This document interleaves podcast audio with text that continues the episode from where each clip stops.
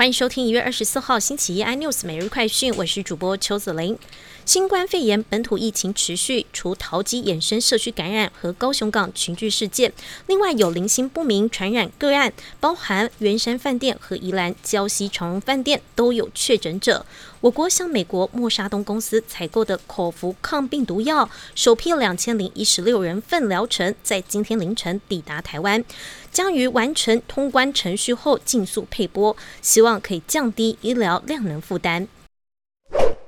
美股四大指数齐跌，台股今天开低走高，早盘一度贯破季线，最低下探到一万七千六百八十二点，但盘中在台积电、红海、联发科等全指股拉抬下，跌幅收敛，指数翻红，中场收在一万七千九百八十九点，上涨八十九点，成交量两千六百三十三亿元，三大法人卖超十四亿元。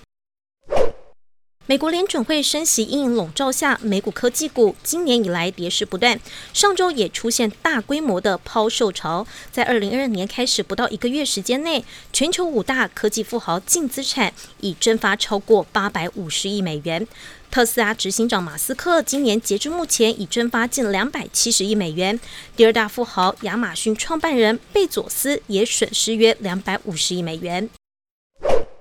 香港历经中国政治整顿后，移民增加，加上疫情封锁边境，国际学校学生大减，直接导致国际学校发行的债券价格暴跌百分之四十，有的学校债券前后价差。千万台币，像是哈罗香港国际学校价格比二零一四年跌了百分之四十三。更多新闻内容，请锁定有线电视四八八十八 MOD 五零四三立财经台 iNews，或上 YouTube 搜寻三立 iNews。感谢台湾最大 Podcast 公司声浪技术支持。您也可以可以在 Google、Apple、Spotify、KK Bus 收听最新 iNews 每日快讯。